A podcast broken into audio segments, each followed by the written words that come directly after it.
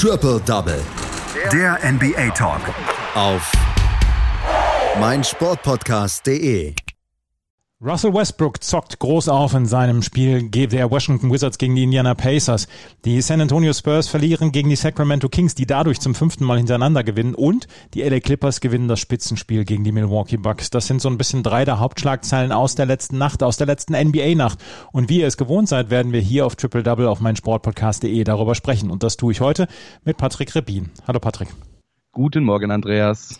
Wir fangen an mit dem Spitzenspiel aus der letzten Nacht. Die LA Clippers trafen auf die Milwaukee Bucks und die Clippers haben zum sechsten Mal in Folge gewonnen. Eine Mannschaft, die ja gerne auch mal heiß und kalt läuft, läuft im Moment extrem heiß. Ja, sie sind nun mal ein Regular Season Team. Das kann man, denke ich mal, auch nach der vergangenen oder nach den vergangenen Playoffs so unterschreiben. Und das Spiel vergangene Nacht hat es auch erst wieder unterschrieben. Vor allem, äh, dass sie eben in der Regular Season ein sehr, sehr starkes Team sind. Die Playoffs haben wir in dieser Saison bislang noch nicht gesehen. Es war ein absolut starker Teamsieg von den LA Clippers. Alle Starter außer Subac mit mehr als 20 Punkten. Marcus Morris, der Topscorer mit 25 Punkten. Kawhi Leonard hatte 23 und neun Rebounds. Luke Kennard ein Season High mit 21 Punkten und Reggie Jackson ebenfalls 20 Punkte.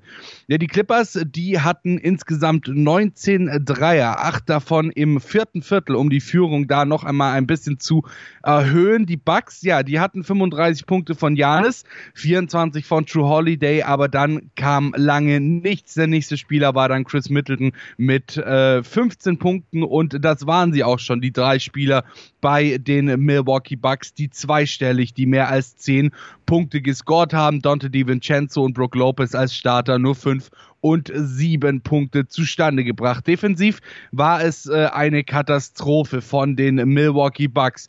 25 zu 6 in Second Chance Punkten für die Clippers, 46 zu 32 in Rebounds overall. Das hat auch Mike Budenholzer nach dem Spiel angemerkt, dass sie, äh, dass sie definitiv an ihrer Defensive zu arbeiten haben. Und ja, ähm, damit sind die Bucks mit einer Niederlage in einem sechs Spiele oder in ein sechs Spiele Auswärtstrip gestartet und haben sich das dritte L in Folge abgeholt, die dritte Niederlage in Folge.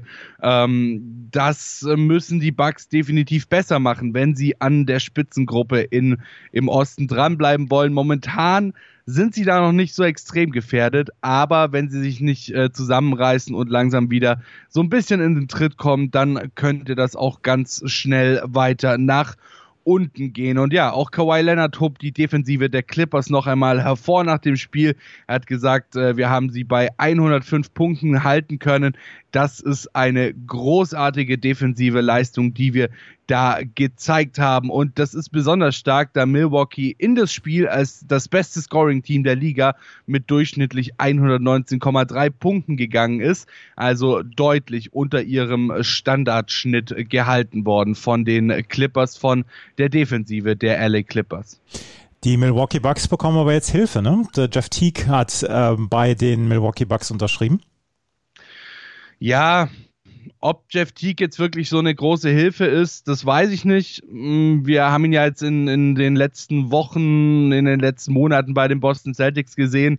Ähm, da wirkte er teilweise eher fehl am Platz. Also da war zumindest nicht mehr allzu viel vom alten Jeff Teague äh, von zum Beispiel den Atlanta Hawks übrig. Gut, jetzt hat er seinen alten Coach wieder. Mike Budenholzer war damals bei den Hawks ja auch schon sein Coach.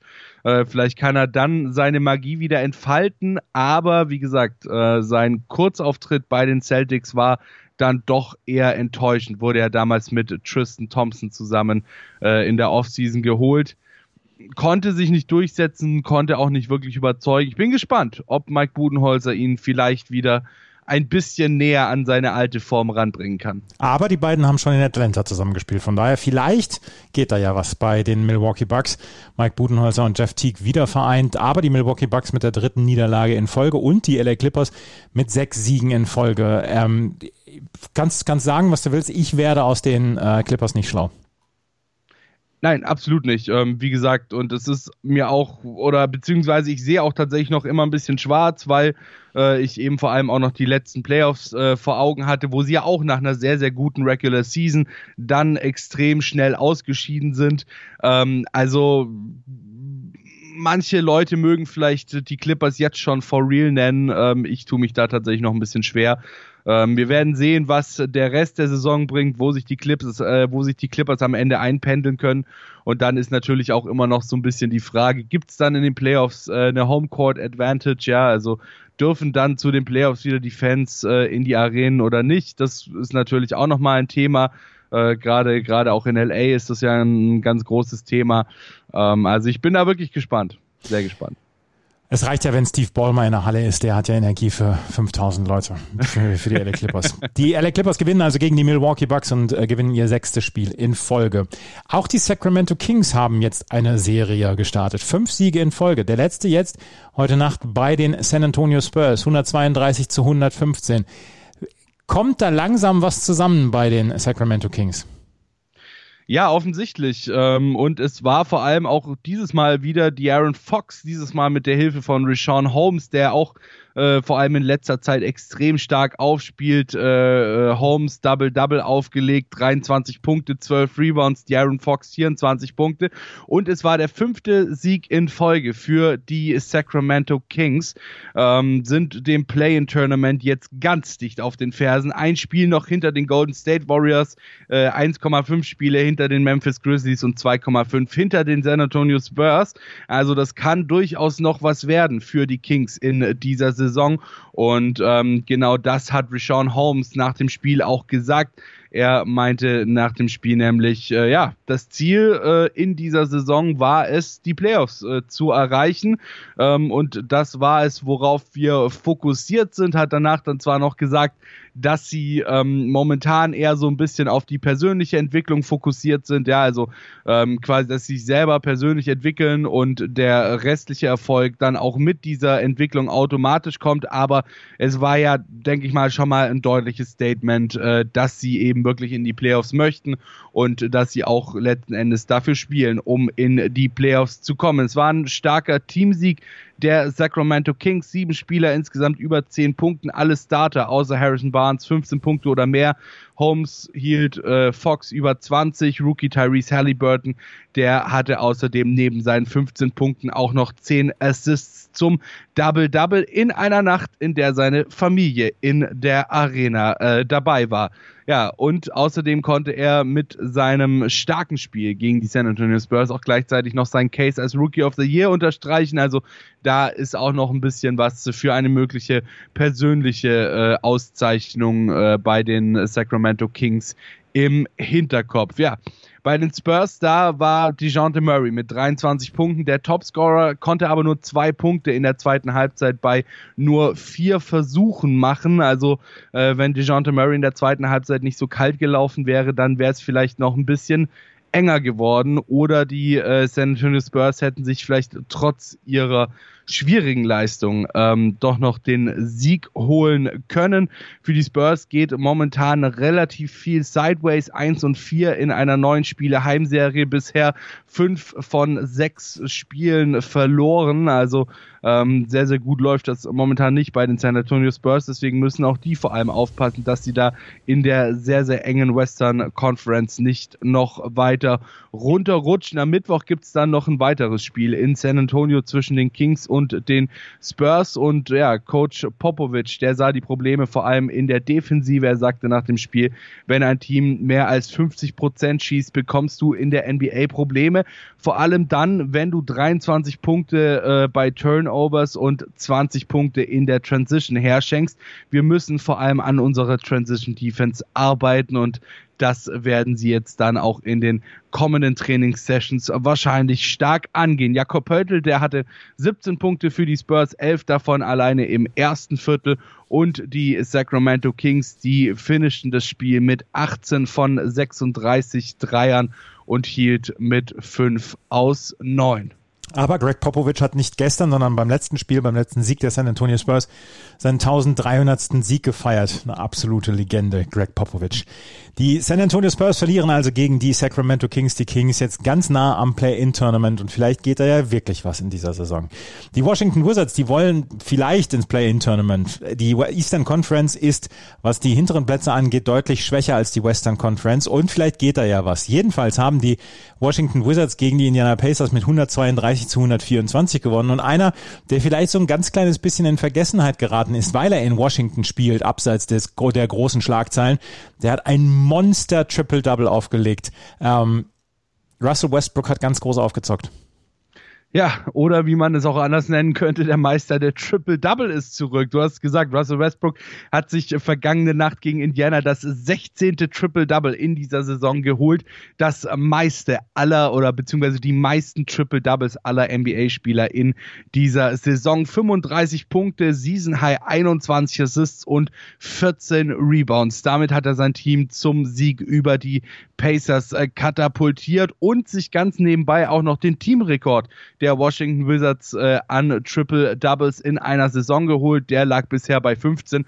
Er brauchte nur 38 Spiele bei den Wizards, um diesen Teamrekord einzustellen. Aber sind wir mal ganz ehrlich, er musste auch, denn Bradley Beal, der äh, ja musste mit einer Hüftverletzung bzw. mit Hüftproblemen auf der Bank Platz nehmen und für die Wizards, die immer noch irgendwie um die Playoffs kämpfen, war das ein absolut wichtiger Sieg. Der zweite in Folge, nachdem sie zuvor acht aus neun verloren hatten. Und ähm, für die Wizards, äh, ja, äh, für die Pacers kommt die Niederlage hingegen absolut ungünstig, ja, da sie äh, den Abstand zu den momentan nicht im Play-in-Tournament qualifizierten Teams schmilzen lässt.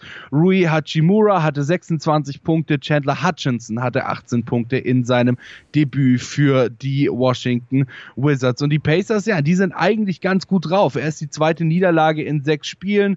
Ähm, Domantas Zabonis 35 Punkte, 11 Rebounds. Die Wizards sind durch diesen Sieg jetzt einen Platz nach oben gerutscht und ja, tatsächlich nur noch zwei Spiele auf die Chicago Bulls, vier Spiele auf die Indiana Pacers im Rückstand.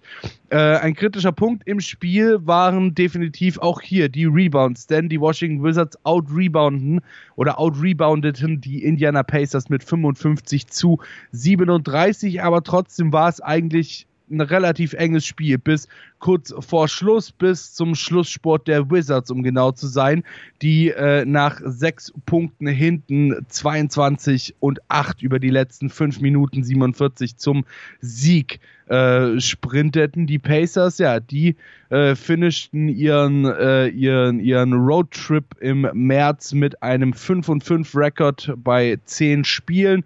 Ähm, und für die, ja, für die, für die Washington Wizards gab es auch noch eine schlechte Nachricht denn Daniel Gafford, der zusammen mit Chandler Hutchinson zusammen im Drei-Team, die mit Boston und Chicago aus Chicago gekommen ist, musste im vierten Viertel dann verletzt raus, brauchte auch Assistenz beim Laufen, sah alles nicht ganz so gut aus.